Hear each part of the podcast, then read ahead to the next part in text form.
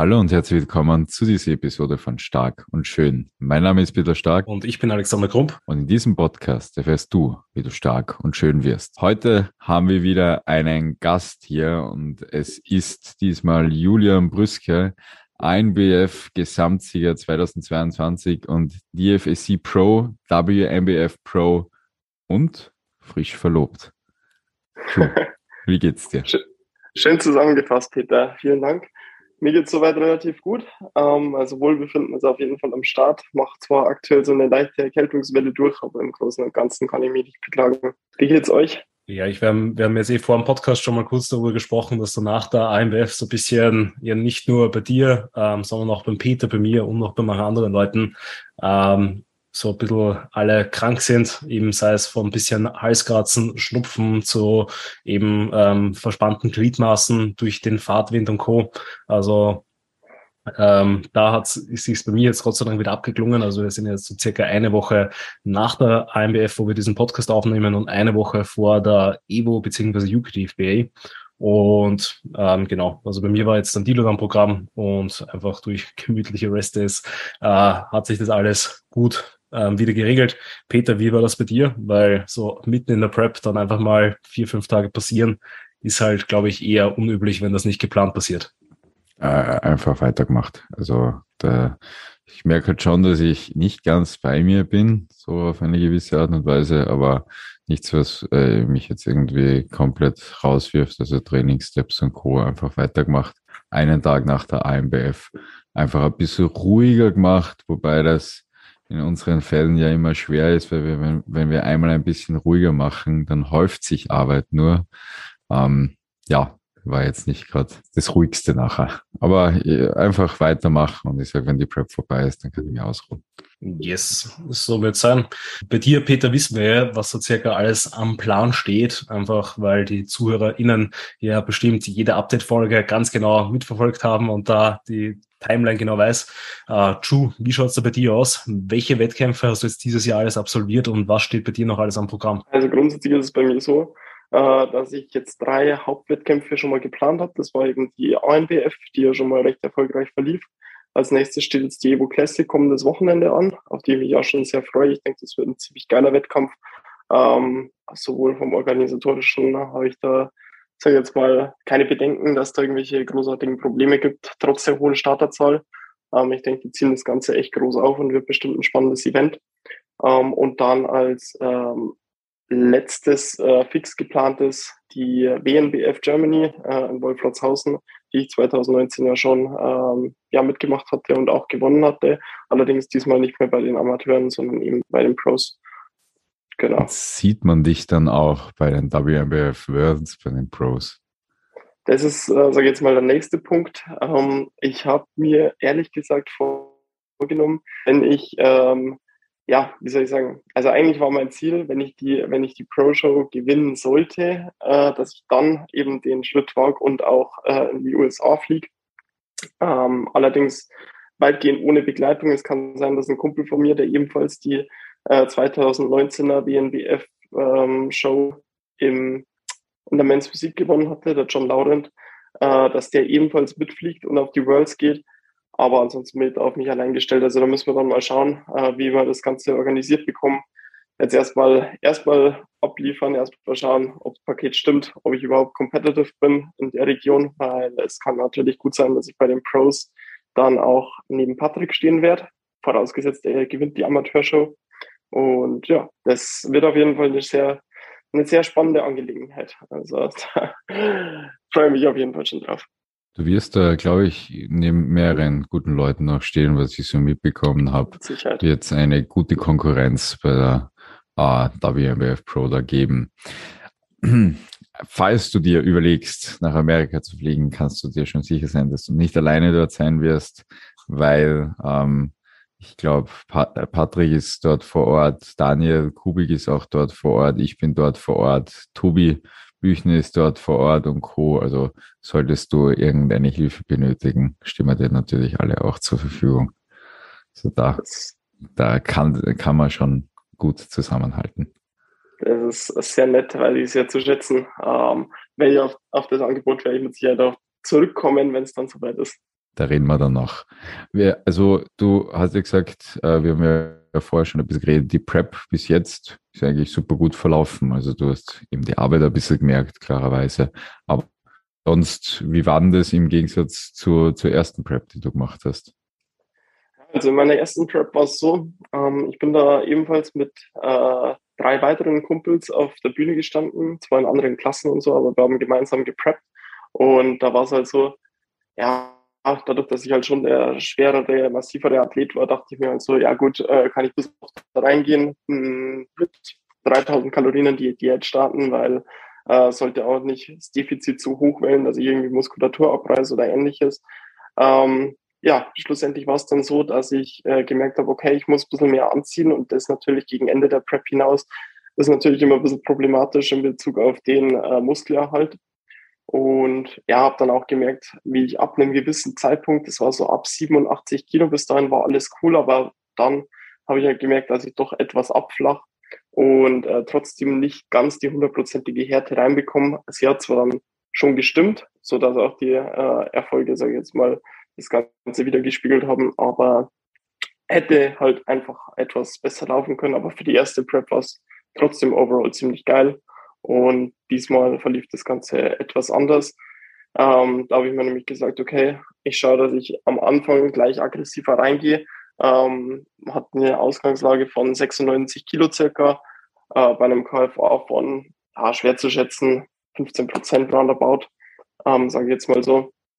Und habe mir dann eben gedacht, okay, gleich anfangs ein bisschen rapider reingehen, gleich anfangs mehr Gewicht abwerfen und dann eben zum Schluss hin eine ruhigere Kugel schieben, ähm, und der Plan ist soweit eigentlich auch ziemlich gut aufgegangen. Also ich bin dann, glaube ich, mit 2500 Kalorien in die Diät gestartet, habe das äh, zwei Monate so gefahren äh, und dann haben wir eh schon leicht hochgetapert auf 2,6 oder 2,7 und ähm, gegen Ende hin dann auch schlussendlich mit High- und Low-Days gearbeitet, wo ich anfangs mit oder wo ich eigentlich überwiegend mit ähm, 3300 bis 3400 Kalorien an den High, High Days unterwegs war und an den Low Days mit äh, 2500 bis 2600. Ja, genau. das hört sich ja dann eh sehr, sehr gut und sehr, sehr angenehm an. Hast du dir da irgendwie von irgendjemandem Inspiration geholt oder habt ihr dann einfach eben anhand eurer ähm, Daten von der ersten Prep das so entschieden, dass ihr es dann entsprechend so machen werdet? Sowohl als auch tatsächlich. Also ich muss sagen, äh, inspiriert wurde ich dabei äh, etwas von der Wettkampfvorbereitung vom äh, Enes Rekjepi, also der eben von Patrick Tolsch gecoacht wurde, weil ich mir gedacht habe, ja, die Vorgehensweise finde ich eigentlich sehr schlüssig und logisch und habe mal gedacht, das werde ich bei mir definitiv auch so anwenden. Ähm, das Ganze lief dann in Abstimmung mit meinem Coach, der eben überwiegend vor allem ein, vor, äh, ein Auge auf meine Form halt hatte, dass wir im Zeitplan liegen und mir eben das Posing beigebracht haben. Die ähm, Ernährung, ähm, also das Training habe ich komplett selber gemacht und die Ernährung war eben in Abstimmung mit ihm zusammen quasi. Genau. Okay, aber ähm, das heißt, dass also mit, mit der veränderten Vorgehensweise, dass er einfach aggressiver einsteigt und dann einfach Tempo immer weiter rausnimmt. Was für eine Rate of Loss hattest du dann ganz am Anfang? Weißt du das? Also wie viel Gewicht hast du so circa verloren in den ersten ähm, Wochen, Monaten? Hm, ja, also ich kann die Rate of Loss jetzt tatsächlich nicht auf die Woche oder auf einen Monat direkt runterbrechen. Ähm, aber es müssten, so aus dem Stegreif kann ich es jetzt leider nicht ganz genau beantworten, aber im ersten Monat waren es, glaube ich, so um die äh, drei Kilo. Ähm, Im zweiten Monat waren es dann noch ja, zweieinhalb Kilo oder so. Ähm, da war ich dann schon bei 90 Kilo roundabout. Ähm, und dann äh, wird das Ganze eben weiter gedrosselt. Also Maxgewicht in der Offseason war bei dir so 95 Kilo herum. Ja, 96, 95, 96 um den Dreh, genau. Aber dann hast, äh, und äh, wie schwer ist dein Wettkampfgewicht jetzt genau? Mein Wettkampfgewicht äh, lag bei 85,8, so hatte ich mich eingebogen. Ähm, quasi davon noch kurz klein auf dem Klo gewesen ähm, und etwas reingeladen. Also äh, da wäre vielleicht noch etwas mehr gegangen, aber im Großen und Ganzen äh, hat es auf jeden Fall gepasst. Also würde mich jetzt nicht als entladen bezeichnen und hat aber tatsächlich an meinem Gewicht auch nicht großartig was gerüttelt, muss ich auch dazu sagen. Also ich war komplett oder entladen, sage ich jetzt mal, mit zwei Entladen Entladetagen vorweg, war ich bei ziemlich genau 85 Kilo und dann eben mit, äh, mit Carbs im System bei 85,7 oder 0,8. Ja. Also auch im Aufbau äh, nichts übertrieben, nichts aus der Kontrolle lassen und einfach in der Prep jetzt einfach 10 Kilogramm runtergeworfen.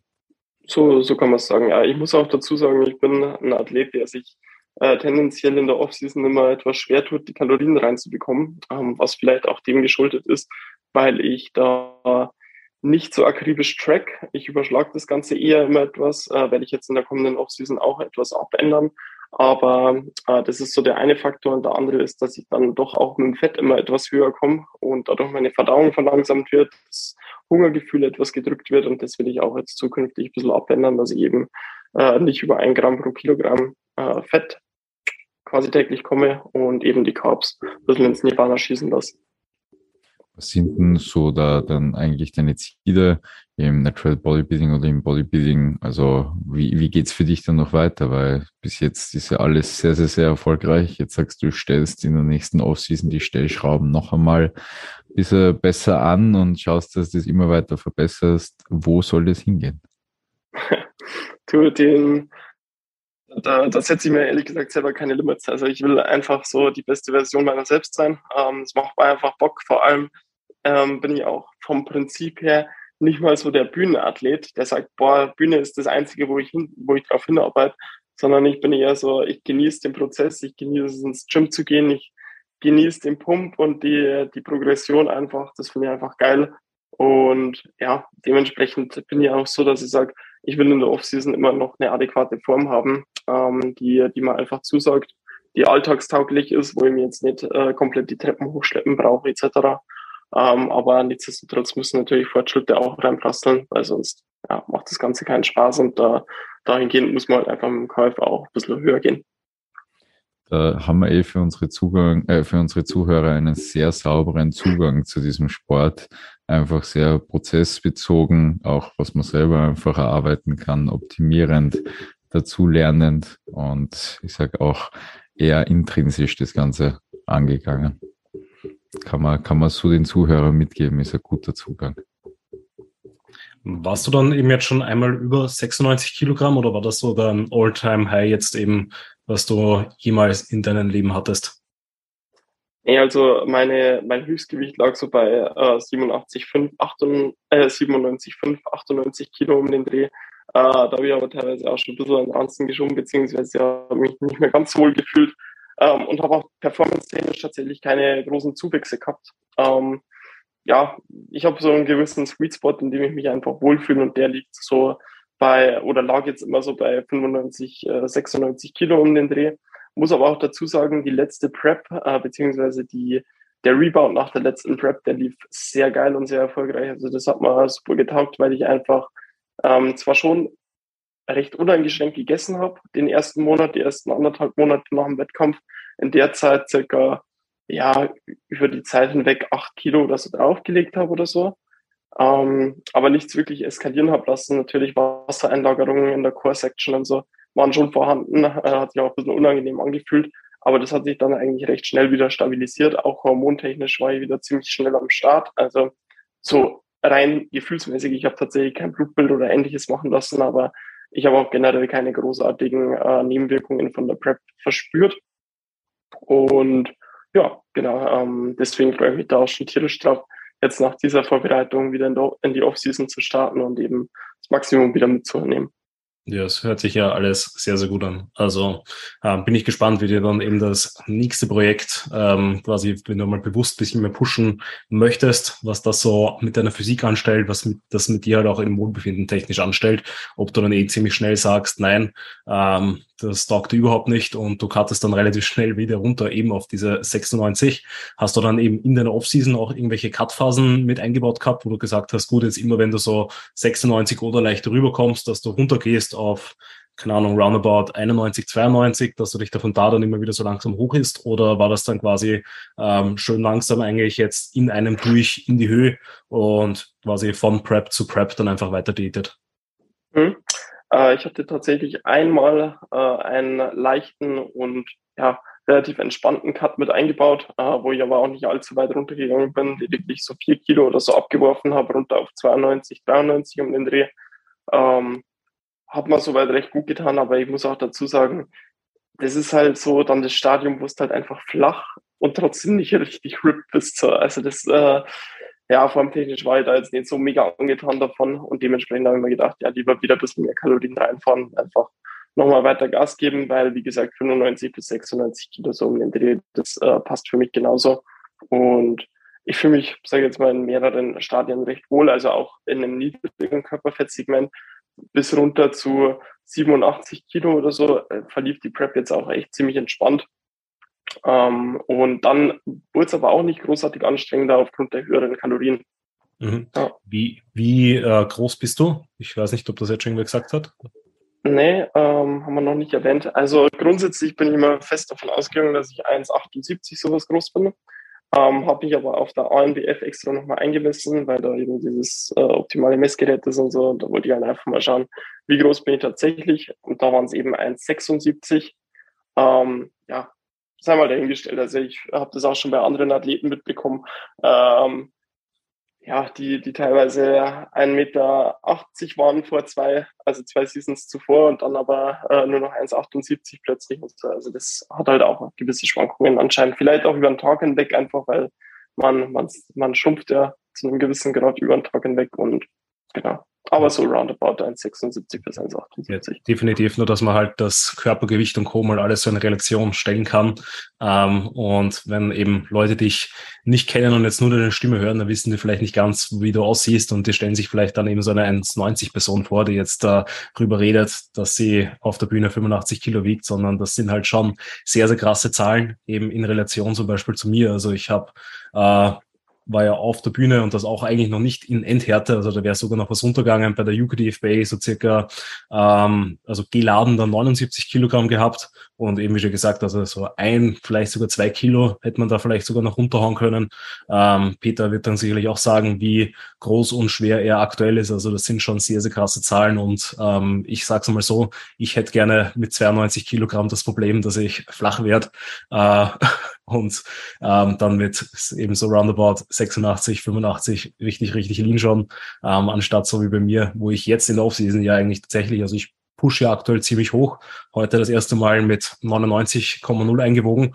Ähm, zwar nur dank Wasser und Mageninhalt, weil gestern am Abend es sehr, sehr viel zum Essen gegeben hat, weil gestern ähm, tatsächlich die Einwaage auf 97 war und ich mir gedacht habe, scheiße, ich darf jetzt übers krank werden nicht Gewicht verlieren. Deswegen gestern am Abend nochmal gut reingehung äh, reingegessen. Ähm, aber bei mir schaut's halt dann natürlich nochmal die Welt deutlich anders aus, weil ich dann eben nicht mit 85 Stage ready bin, sondern tatsächlich eben dann noch einmal fast 10 Kilo abwerfen muss, damit ich da annähernd an, an deine Form natürlich rankomme. Also da zu, zusammengefasst eben großen, großen Respekt davor, weil ich glaube, es gibt sehr, sehr wenige Leute im Naturalbereich, die ähm, diese Körpergröße minus 100 wirklich gut knacken. Also ich glaube, wenn man so sagt, bei durchschnittlicher, durchschnittlicher Genetik ähm, kann man das als Bühnengewicht eigentlich meistens annehmen. Ähm, aber eben, wenn man dann etwas überdurchschnittlich ist ähm, oder einer der Ausreißer, dann ist man halt Körpergröße minus 100 plus ebenso bei dir so roundabout plus ähm, 8, 9, 10 und das ist halt schon eine, eine Hausnummer und erklärt dann unter anderem auch, wieso du äh, eben DFSC, WMBF Pro bist und halt bei der IMBA, sobald du dort einmal eine Show machst, dir da auch der Instant die Pro Card holst. Sehr nett, vielen Dank, Alex. Ja, was soll ich dazu sagen? Also ähm, klar, Genetik spielt natürlich diesbezüglich mit Sicherheit eine große Rolle. Allerdings äh, Consistency ist key. Ich bin jetzt auch schon seit ähm, neun Jahren circa am Eisen. Anfangs natürlich ja, ein bisschen, ein bisschen im Kraftraum äh, bei meiner Schule, dies, das und äh, dann so effektiv vielleicht seit äh, sechs, sieben Jahren äh, Vollgas mit fünfmal die Woche plus am Start. Aber ja, man, man hangelt sich hoch und wenn man einfach die, die Parameter so weit optimiert und eben ein gewisses Potenzial mitbringt, dann, dann ist da schon gut was rauszuholen. Ich meine, ihr seid ja auch zwei Spitzenathleten, äh, die sowohl eine extrem geile Linie, Linie als auch ähm, ja, ein geiles Paket, sage ich jetzt mal, mitbringen. Auch von der Muskelmasse her, vom Conditioning. Ähm, ich habe mir eure Wettkampffotos ebenfalls angeschaut und das gefällt mir auch sehr gut. Also von dem her, da, da ist bestimmt noch, ist bestimmt trotzdem noch mal Luft nach oben, genauso wie bei mir auch. Oder auch der, Patrick beispielsweise sagt ja auch, äh, bei ihm haben die Leute schon vor fünf Jahren gesagt, äh, da geht nichts mehr. Und jetzt hat er fünf Kilo mehr auf den Rippen bei gleichem Conditioning. Es geht immer noch was. Man darf sich, man darf sich nur selber kein Limit setzen. Ja, geht immer. Mehr geht immer. Immer. Ja. Ähm, Ju, wie schätzt du deine Verbesserung jetzt eigentlich äh, ein von der letzten Season zu dieser Season und was glaubst du eben, was kannst du jetzt mit den Stellschrauben, die du noch drehen willst und sowas, kannst du noch einmal ordentlich viel herausholen? Ja, ähm, also grundsätzlich kann ich das Ganze schon mal in Zahlen bestätigen. Ähm, 2019 bei der ANBF somit wurde ich mit 83,5 circa eingewogen bei der GNBF äh, war es ja so, ich bin ja auch nach der ANBF 2019 etwas krank geworden, ähm, habe dann dahingehend ein bisschen Wasser gezogen und war dann dort mit 84 Kilo und bei der WNBF dann wieder etwas leichter mit 83 bis 83,5. Ähm, allerdings war das Conditioning bei der WNBF Germany, äh, sage ich jetzt mal, circa auf dem Level, wo ich jetzt bin. Bin aber, sage ich jetzt mal, 30 Tage früher dran. Also ich denke, ich kann da noch mal ein bisschen was rausholen und bin halt on top, sage ich jetzt mal, noch mal äh, zweieinhalb bis drei Kilo schwerer. Ja, dementsprechend ging da soweit äh, schon gut was vorwärts und ich denke tatsächlich auch, dass ich das so weiterführen kann. Also ich denke, dass ich, wenn ich in drei Jahren nochmal starten sollte, dann ebenfalls nochmal äh, zwei bis drei Kilo mehr auf die Bühne bringen sollte. Und ja, genau, meine, vielleicht kurz zu meinen Schwachstellen, weil ich habe jetzt ähm, 2019 halt erkannt, beziehungsweise es war mir auch so schon immer intrinsisch irgendwo ein bisschen bewusst oder insgeheim ein bisschen bewusst, dass ich einfach äh, nochmal mehr Fleisch auf den Schultern haben will, nochmal mehr Fleisch auf den Armen. Die Arme von der Seite her schauen immer recht gut aus, aber im Front Double Biceps und so können die einfach nie fett genug sein. Und dementsprechend äh, habe ich da auch die, tatsächlich die ganze Zeit einen Fokus drauf gelegt gehabt was sich dann aber auch äh, schlussendlich ein bisschen an den Bühnenfotos gezeigt hatte, meiner Meinung nach. Und äh, generell im gesamten, der, der, der gesamte Look war einfach noch mal ein bisschen voller. Also ähm, ich habe tatsächlich auch früher nie RDLs oder eine Hebevariante mit im System gehabt, weil ich es einfach damals noch nicht so für nötig gehalten habe. Ich habe mal gedacht, na gut, der Beinbeuger beugt das Knie. So, habe mal gedacht, dann machst halt eine kniebeugende Bewegung ähm, aber dass, dass der eben auch, sage ich jetzt mal, die Hüfte streckt, ähm, war mir halt zu dem Zeitpunkt noch nicht so bewusst und dementsprechend hatte ich das über die letzte Offseason auch mit eingebaut, weshalb auch die Hams und der, generell äh, die Beine nochmal etwas ausladender und sprungvoller geworden sind. Der Gluteus schaut eh schon, der war, der war 2019 schon sehr gut auch drauf, was ich mir erinnern kann. Aber Wobei ist jetzt noch einmal, also hat jetzt schon alles nochmal die Rückseite angeschoben. Ja. Wobei ich tatsächlich dazu sagen muss, dass meine äh, Glutes absolut nicht irgendwie spezifisch trainiert werden. Also ich habe keine Hip Thrust Variante oder ähnliches drin, sondern einfach nur ein RDL im Endeffekt, der sowohl auf die Hams als auch die Glutes einhämmert. Und ansonsten lege ich da keinen Fokus drauf, weil ich einfach die regenerativen Kapazitäten auf, auf den Schultergürtel geben mag. Ja, aber verstehe ich auch, weil ich, sage, ich habe auch ganz gute Glutes, äh, lege jetzt aber auch überhaupt keinen großen Wert, äh, irgendwas spezifisch dafür zu machen. Ja.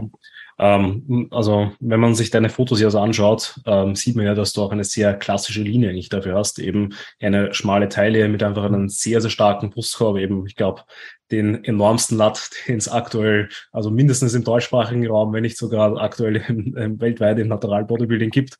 Ähm, hast du davor, da vielleicht auch mal eben in andere Verbände dann reinzugehen ähm, und dort eben mehr in die Classic Physik sich einmal auszuprobieren? Oder ist das sowas, was dich überhaupt nicht in, äh, irgendwie interessiert? Mhm. Guter Punkt, Alex. Äh, mit dem Gedanken hatte ich tatsächlich schon gespielt, vor allem jetzt äh, als Probewettkampf Anfang September in, in, in St. Pölten äh, war ja die, die NPC-Meisterschaft meines Wissens nach. Und da hatte ich mit dem Gedanken gespielt zu starten, habe mich allerdings aufgrund der langen äh, Fahrzeit und des äh, zusätzlichen Stress neben der Arbeit dagegen entschieden und bin dann eben bei meinen Hauptwettkämpfen geblieben.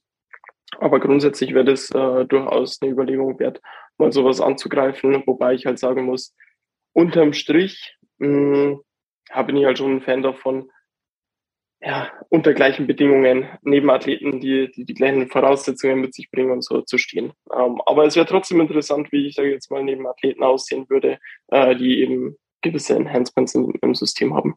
Ja, ja, definitiv. Also ich glaube, man konnte es gestern beobachten beim Patrick Deutsch, der ja bei der NPC beim Regional-Wettkampf, ich weiß nicht bei welchen genau, ähm, acht Siege eingefahren hat, ähm, sprich sechs Klassensiege und zweimal in Overall, sprich sowohl in der Classic alles abgeräumt, als auch im Bodybuilding, was natürlich enorm ist. Also gerade eben, wie du sagst, für Leute, die dann halt keine Special Supplements haben und was nochmal zeigt eben, was für ein Level der, der Patrick halt mitbringt ähm, und deswegen hätte es mich auch interessiert, ob man das bei dir auch einmal sieht, weil ich es eben auch einfach eben bei deiner Struktur und bei deiner Physik sehen würde, dass du da auf jeden Fall ähm, die Chancen hast. Und ich glaube eben, wenn du das dann auch mal nicht nur als Spaßwettkampf mitnimmst, sondern eben vielleicht in deiner Hauptseason auch sagst, ähm, man will einmal es ausprobieren und mehr Geld in die Hand nehmen für so einen Pro-Qualifier, ähm, dass man da halt just for fun vielleicht einmal auf eine, eine bisschen größere Pro-Card abzielt und nicht nur bei den Netty-Verbänden.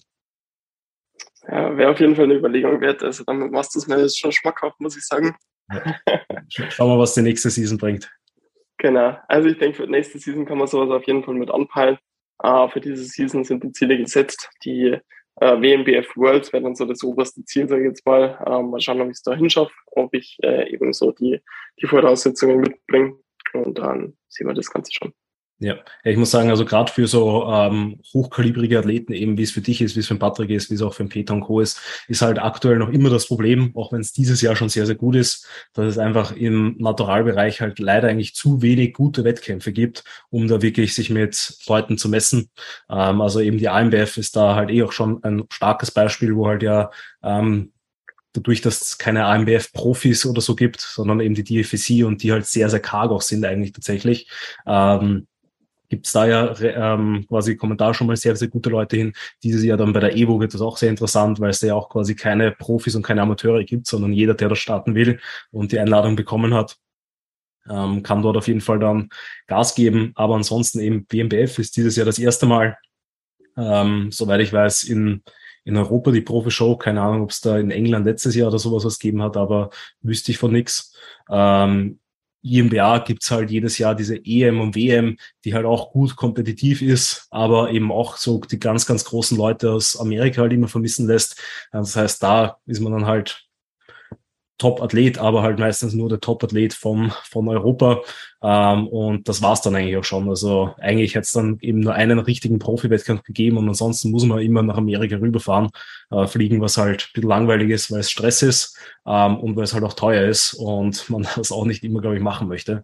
Und da hoffe ich, dass entweder eben jetzt die Naturalszene noch mehr anzieht, ähm, also ich bin guter Dinge, dass das ähm, Jahr für Jahr jetzt eben immer besser wird und da das Angebot einfach immer mehr da ist, weil gibt ja auch immer mehr Profis. Ähm, plus, dass da natürlich vielleicht irgendwann einmal auch die Amis lernen rüberzukommen, dass die mal unter, unter anderen Bedingungen, vielleicht unter einem anderen Judging-Panel und Co., vielleicht sich da mal stellen müssen und merken, dass sie in Europa vielleicht doch ein bisschen anders ausschauen. Ähm, und alternativ eben wäre dann diese, wenn halt die NPC-Schiene und Co., dass man dort halt einfach schaut, glaube ich, dass man sich eben neben anderen guten Athleten misst, auch wenn sie halt nicht unbedingt netty sind. Es bringt den Neddy-Sport immer weiter nach vorn, das merkt man. Das, das hört man auch. Also ich war gestern zum Beispiel kurz in Springbrunnen mit Michi Schneider reden und da merkt man auch schon, dass eine gute Fanbase aus diesem Bereich schon raus entspringt, äh, der das Natural Bodybuilding einfach sehr feiert. Weil wir haben einfach nur gewisse Stellschrauben und an denen schrauben wir halt wie wild und versuchen das auch einfach so, ja, logisch, sauber, wissenschaftlich und auch gesund wie möglich anzugehen. Das ist schon, sage ich mal, ein guter Weg, den wir da verfolgen. Und wie man auch sieht, sehr äh, competitive, äh, weil die, die großen Jungs räumen aus der Naturalszene, räumen da schon ordentlich auf, wie man sehen kann. So ist es. Also, ja. Ist schon, ist schon interessant zu sehen auf jeden Fall, was, was Nelly tatsächlich geht. Also das, das ist auch tatsächlich so, hm, vielleicht um, um ein bisschen den Bogen zu spannen. Ähm, ja, der Grund, warum ich äh, nie ernsthaft mit dem Gedanken gespielt habe, irgendwie in Hands zu gehen oder so. Also äh, das ja, bringt einfach zu viele Nebenwirkungen in meiner Sicht mit sich und äh, ich habe eigentlich immer gesagt, ja, so direkt als Athlet, ähm, ja, auf, auf seinen Lebensunterhalt angewiesen zu sein, wäre nicht das Ziel, das ich verfolge. Deswegen äh, so komplett da die Gesundheit aufs Spiel zu setzen, äh, nur um ein paar, paar, paar Kilogramm Lean Body Mass mehr mit sich zu bringen. Ähm, ja, genau. Da ist halt dann kategorisch abgelehnt. Also das Risiko für Probleme ist da einfach zu groß gestrickt und da merkt man auch einfach, äh, Ju, du bist einfach so ein ganz ein reiner Typ, wenn du einfach ganz analytisch, rational, sauber, logisch was könntest du noch unseren Zuhörern mitgeben, damit sie auch so stark und schön werden wie du? was kann ich noch mitgeben? Ähm, einfach, einfach dranbleiben in erster Linie, sich Ziele setzen, die Ziele verfolgen. Wenn Plan A nicht funktioniert, Plan B einleiten, aber nicht das Ziel abändern. Ähm, das ist, finde ich, so ein Spruch, den man jedem auf den Weg geben kann. Ähm, nicht nur jetzt im äh, in der, in der Ding, in der Fitnessszene, sondern auch so, was, was weiß ich, berufliche Ziele oder persönliche Ziele abseits des Sports anbelangt. Und ja, ansonsten ähm, sich informieren und erkundigen, ähm, auch, sage ich jetzt mal, ein offenes Ohr haben für, für neue wissenschaftliche Erkenntnisse, das gegebenenfalls mal bei sich adaptieren, ausprobieren und äh, schauen, ob es fruchtet. Sehr, sehr schön. Dann habe ich noch eine letzte anknüpfende Frage. Wie war das für dich noch bei der AMBF? Du hast ja nicht gewusst am Ende, wie das Ganze ausgeht, aber hast da die ganze Zeit ein kleines Päckchen noch mit dir rumgetragen. Magst du uns die Geschichte noch einmal so zum Abschluss erzählen? Liebend gern, liebend gern. Also die Sache ist die, ähm, für die Zuhörer, die es mitbekommen haben, ich habe ja auf der ANBF äh, nach dem Gesamtsiegerstechen äh, und der Verkündung, dass ich das Ding eben quasi abgeholt habe, äh, beziehungsweise gewonnen habe, äh, habe ich ja meine, meine Freundin auf die Bühne gebeten und äh, ihr dann dort vor den ganzen Leuten einen Antrag gemacht äh, und ihr den Ring quasi übergeben. Tatsächlich nicht an den, nicht persönlich an den Finger gesteckt, weil ich dafür einfach dann doch ein bisschen zu aufgeregt und zu nervös war. Das hatte ich direkt vercheckt. Ähm, aber das war auf jeden Fall ein unglaublich äh, emotionales Erlebnis und das gesamte Wochenende war einfach komplett irre, weil ich hatte mir, hatte den Ring so circa drei Wochen zuvor gekauft, ähm, dann immer in meiner Arbeitstasche mit mir geführt, dass sie ein Jahr nicht daheim findet oder ähnliches. Ähm, ja, und dann hatte ich mir gesagt, okay, ähm, wie geil wäre das eigentlich, wenn ich auf einem der drei Wettkämpfe, die ich sicher geplant habe, dort einen Gesamtsieg holen und ihr in diesem Zuge quasi dann auch äh, nochmal aufrichtig dafür dankt, dass sie mich so während meiner Wettkampfvorbereitung unterstützt hat, weil sie war da wirklich äh, allererste Klasse. Also sie hat äh, sehr viel Meal Prep für mich betrieben. Sie hat ähm, ja mich um hat sich weitgehend um den ganzen Haushalt gekümmert. Und ähm, naja, ich war halt währenddessen in der Arbeit und im Training und war, war absolut ja, anstrengend, aber dennoch haben wir mir halt wie ein Team super gut zusammengehalten und gesagt, okay, ähm, es passt, es harmoniert, ähm, der Zusammenhalt ist da. Äh, ich weiß, dass sie die richtige für mich ist und äh, dass man das auch langfristig eben so sehen kann. Und wie geil wäre das, wenn das eben klappen wird, dass ich ihr bei einem Gesamtsieg den Antrag mache. Und dass es dann tatsächlich bei dem ersten Wettkampf gleich geklappt hat, äh, hat mich natürlich tierisch gefreut und hat auch enorm eine Last von mir genommen, ähm, weshalb jetzt eben auch die Stresslevel nochmal etwas reduziert sind, was sich auch gut auswirkt, hoffentlich auf die nächsten Wettkämpfe. Und ja, war einfach nur genial. Also es waren auch einige Freunde von mir mit anwesend, einige weitere Athleten aus unserem Team, die das Ganze eben haut, hautnah und live mitbekommen haben. Und auch ihre Schwester war mit dabei, der dann äh, gleich als sie das Ganze gefilmt hatte, es wusste kaum jemand davon Bescheid. Also eigentlich nur ähm, mein, einer meiner Kumpels, der, der mit dabei war und ihm seine Freundin, die hatten es auf der, Auto, auf der Autofahrt zur ANBF erfahren, ähm, weil die Freundin meines Kumpels sich halt auch darum gekümmert hatte, der Dame in dem Dirndl, also in dem Kleid, den Ring zu übergeben, dass die wiederum mir den Ring übergeben kann, wenn es soweit kommt. Ja, also war, sage ich jetzt mal, parallel organisatorisch noch zu erledigen. Und naja, genau, dass das Ganze dann eben so klappt, war, war wirklich irre. Also komplett überwältigend. Ich bin auch dann tatsächlich erst um vier Uhr oder so um, um, um zwei daheim angekommen, um vier Uhr eingeschlafen, um acht wieder aufgewacht, weil ich einfach so, weil die Gedanken so im Kopf kursiert sind und die ganzen Emotionen und Eindrücke erstmal verarbeitet werden mussten. Einfach ein perfekter Tag. Ja, kann man, ja. kann man so unterstreichen. Unfassbar. Yes, ich glaube, das war eine sehr, sehr schöne und sehr, sehr gute Geschichte, um diesen Podcast zu beenden. Da in diesem Sinne an alle ZuhörerInnen, wie immer, wenn euch diese Episode gefallen hat, dann lasst gerne eine Bewertung bei der Podcast-Plattform eurer Wahl da. Teilt gerne die Episode und markiert den Chu, den Peter und mich.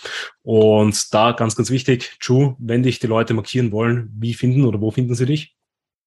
Um, ähm, also man findet mich auf jeden Fall auf Instagram unter Julian-Brueske. Genau. Und ganz gerne mal vorbeichecken. Ähm, bin auch sehr aktiv in letzter Zeit auf Instagram und werde ich auch so weiter beibehalten, sowohl storytechnisch als auch beitragstechnisch. Und ja, genau. Schaut's yes. vorbei, würde mich freuen. Werden die Leute bestimmt machen. Also das Profil ist auch in der Episodenbeschreibung verlinkt. Da einfach gerne draufschauen. Und in diesem Sinne möchte ich mich nochmal an alle bedanken, die bis daher zugehört haben und würde sagen, wir hören uns bei der nächsten Episode wieder. Ciao und Baba.